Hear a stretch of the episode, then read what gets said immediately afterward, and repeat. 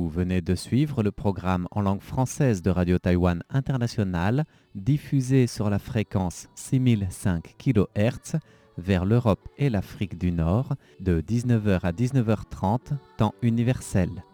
Retrouvez notre programme complet sur notre site internet fr.rti.org.tw. Merci de votre écoute.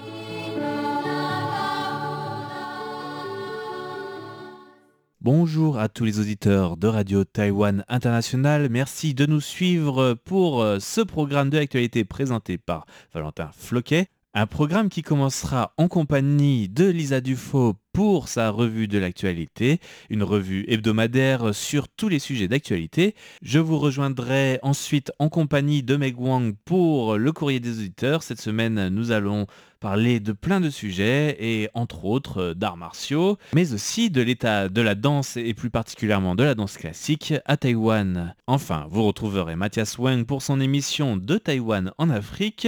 Cette semaine, il s'agira du marché du travail et des conditions de travail en Afrique pour les Taïwanais. Voilà donc pour ce programme, je vous laisse en compagnie de Lisa Dufaux qui va vous présenter tout de suite les principaux titres de sa revue de l'actualité de cette semaine.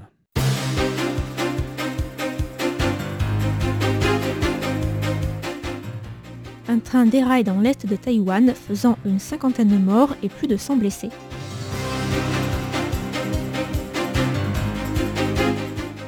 Tsai Ing-wen donne une réception pour le président Palouan et l'ambassadeur américain au Palaos.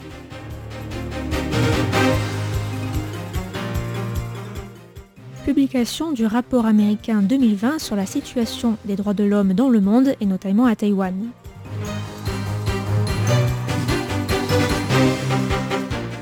Bonjour à tous, vous êtes bien sur Radio Taïwan International.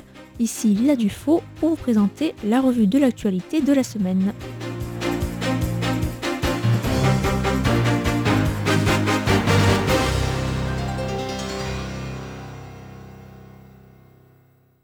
Le train Taroko 408 qui reliait Taipei à Taidong dans le sud-est de Taïwan a déraillé vendredi matin à 9h28 à la sortie du tunnel Shui dans le comté de Hualien.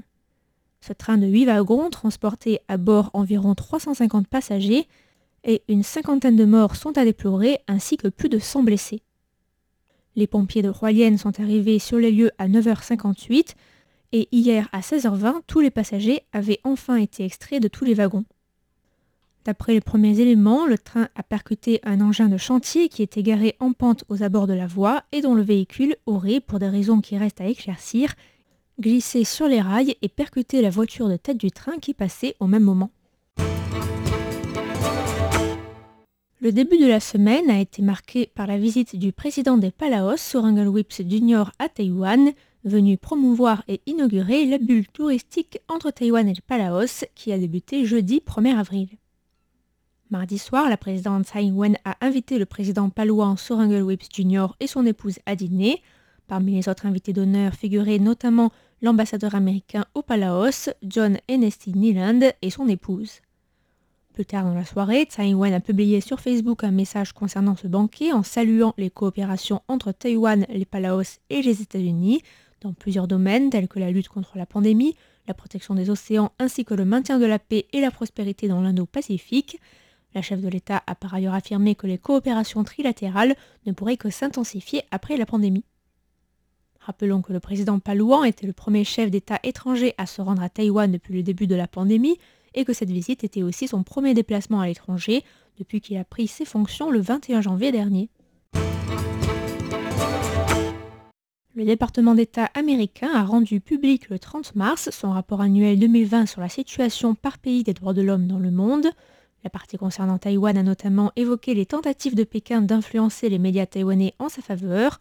Selon le rapport, la Chine profiterait du fait qu'à Taïwan, les diffamations sont lourdement sanctionnées, protégeant ainsi certains établissements insulaires pro-Chine contre des médias qui révéleraient des manipulations de Pékin. Bien qu'au final, la plupart des journalistes sous le coup de telles accusations aient été acquittés, le rapport estime que cette pratique pourrait avoir un effet dissuasif sur les médias et que, par ailleurs, les journalistes des médias jugés critiques envers Pékin risquaient de se voir refuser l'entrée en Chine. Toujours selon le rapport, Pékin aurait demandé aux entreprises présentes en Chine de ne plus faire de publicité dans les médias taïwanais critiques envers le régime chinois. Le bureau des gardes-côtes a déclaré vendredi que la Chine était probablement en train d'effectuer des missions de reconnaissance au-dessus des îles Dongsha ou Pratas, précisant avoir repéré des drones chinois près du territoire détenu par Taïwan en mer de Chine méridionale. Les gardes-côtes ont indiqué que la Chine pourrait intensifier ses actions militaires ou assimilées à mesure que les relations entre Taïwan et les États-Unis s'approfondissent. Selon le bureau des gardes-côtes, toujours, Pékin pourrait également recourir à ses navires de la garde côtière et à ses navires privés pour intensifier les menaces contre Taïwan ou provoquer des incidents mineurs.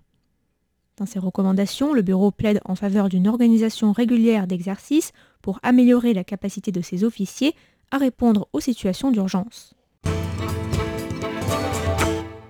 Le Bureau du tourisme taïwanais a déclaré mercredi que Taïwan et l'île de Guam, un territoire non incorporé américain situé dans le Pacifique, étaient en pleine discussion pour négocier l'ouverture d'une bulle touristique entre les deux îles.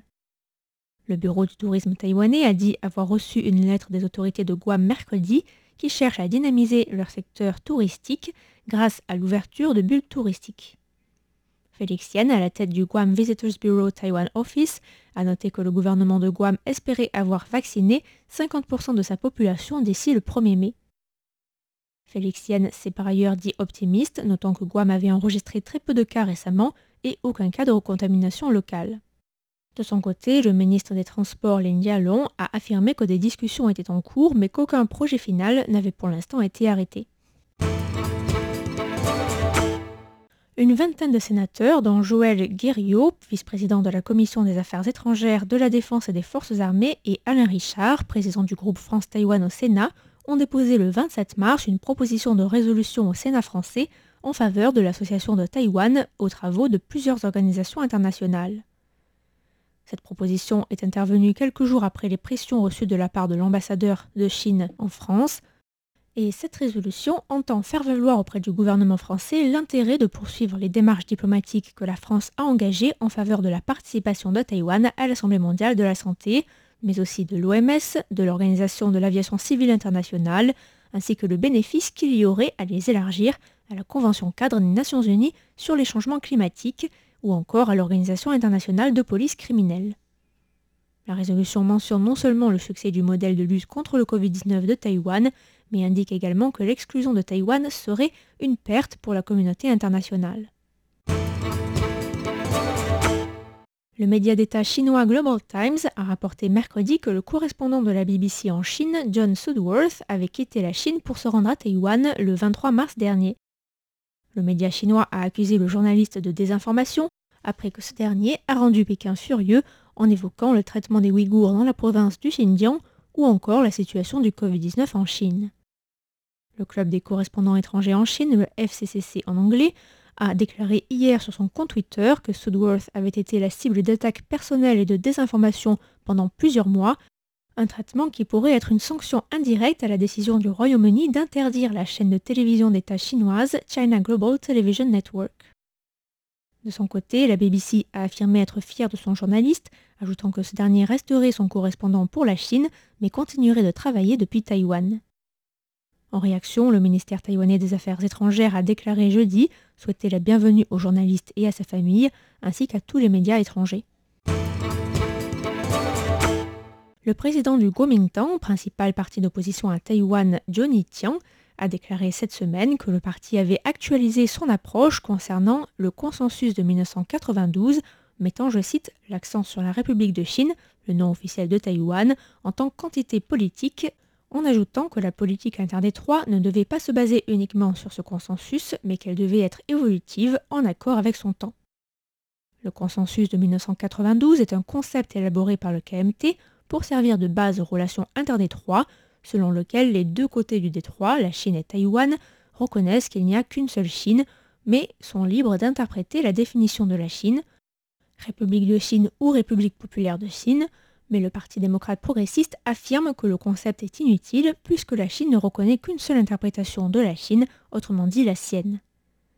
Johnny Tiang, président du KMT, a ajouté que cette mise à jour du concept, désormais renommé Consensus de 1992 couvrait quatre domaines la souveraineté de la République de Chine, la paix et la sécurité dans le détroit de Taïwan, la liberté, la démocratie et les droits de l'homme, et enfin la prospérité commune interdétroit. La Chine a réagi mercredi via la porte-parole du bureau des affaires taïwanaises Zhu Fonglien, qui a déclaré que le consensus signifiait dans son principe de base que les deux côtés du détroit appartiennent à une seule Chine et travaillent ensemble à la poursuite de la réunification. Zhu Fonglien a ajouté qu'il était inacceptable d'essayer de changer ou de cacher cela, et ce, je cite, peu importe que le consensus soit ou non en accord avec son temps. D'autant que plus tard dans la journée, le KMT a ensuite déclaré que le principe de base du KMT était l'adhésion à la Constitution de la République de Chine. La semaine dernière, Taïwan et les États-Unis signaient un protocole d'entente pour établir un groupe de travail et de coopération des gardes-côtes. En réplique à cette nouvelle collaboration, la Chine a déployé 20 appareils de l'armée de l'air au sud de Taïwan, pénétrant dans la zone d'identification de défense aérienne du sud-ouest. Le ministère de la Défense taïwanais a indiqué lundi que ces appareils de différents types répondaient à la stratégie d'attaque conjointe aérienne et maritime de la Chine vis-à-vis de Taïwan. Le vice-ministre de la Défense, Zhang Zheping, a ensuite été auditionné lundi par la Commission parlementaire des affaires étrangères et de la défense sur les capacités de réaction de Taïwan lors de cette configuration d'attaque. Voici les propos de ce dernier devant la commission parlementaire. La profondeur de champ sur l'axe longitudinal n'est pas assez importante. Ainsi, le temps de réactivité est limité. Il est inutile de parler de l'appareil lorsqu'il est déjà en position. Il faut le maîtriser dès le décollage de sa base. Pour ce faire, il faut prendre les devants en prépositionnant nos forces sur les trajectoires ou positions que l'appareil pourrait potentiellement prendre. De cette manière, si l'appareil s'avance, encore plus, attaque ou lance un missile, nous avons encore le temps de réagir. Pendant son rapport, le vice-ministre a précisé que les opérations chinoises avaient commencé à 7h du matin du 26 mars avec le plus gros de la force armée aux alentours de 9h. Notons que la réponse de la défense taïwanaise a été dans l'ordre des sommations par radio, puis de la surveillance de zone et enfin du suivi antimissile permettant d'empêcher l'entrée dans un rayon de 30 000 marins autour de l'île. La chaîne d'hypermarchés Carrefour fait l'objet d'une enquête suite au dépôt d'une plainte de 11 associations de fournisseurs de produits de beauté, de pâtisserie ou encore de boissons contre le détaillant français pour avoir prétendument répercuté sur ses fournisseurs les coûts de la décoration des magasins qu'il a acquis lors d'une fusion l'année dernière. Les associations reprochent à Carrefour de leur avoir facturé des frais supplémentaires. Certaines sociétés concernées estiment que compte tenu de l'existence de 3000 fournisseurs et de 196 nouveaux magasins, Carrefour pourrait avoir exigé 29 milliards 400 millions de dollars taïwanais, soit 875 millions d'euros, une somme que Carrefour a réfutée. Chen Zheming, vice-président de la commission du commerce équitable, auprès de qui a été déposée la plainte, a indiqué que les frais supplémentaires sont négociables, mais que le taux ne doit pas être déraisonnable ou disproportionné. Il a précisé qu'il n'était pas inhabituel pour les détaillants d'exiger des frais supplémentaires de leurs fournisseurs, mais qu'il était interdit de facturer des frais disproportionnés en profitant de leur avantage sur le marché. Si Carrefour est reconnu coupable de pratiques manifestement déloyales, comme le stipule l'article 25 de la loi sur le commerce équitable, le groupe s'exposera à une amende pouvant atteindre 25 millions de dollars taïwanais, soit environ 745 000 euros. On rappelle qu'en décembre 2020, la FTC avait approuvé la demande de Carrefour lui permettant d'acquérir 199 supermarchés Welcome et 25 locaux Jason Marketplace à travers le pays auprès de Dairy Farm International Holdings basé à Hong Kong. Carrefour a déclaré en décembre que ces transactions seraient bénéfiques pour la politique commerciale et ses conditions d'achat, car Carrefour deviendrait alors propriétaire de 353 points de vente à Taïwan.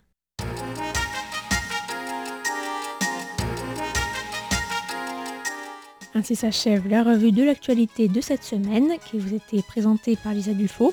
Merci à tous pour votre écoute et à bientôt sur Radio Taïwan International.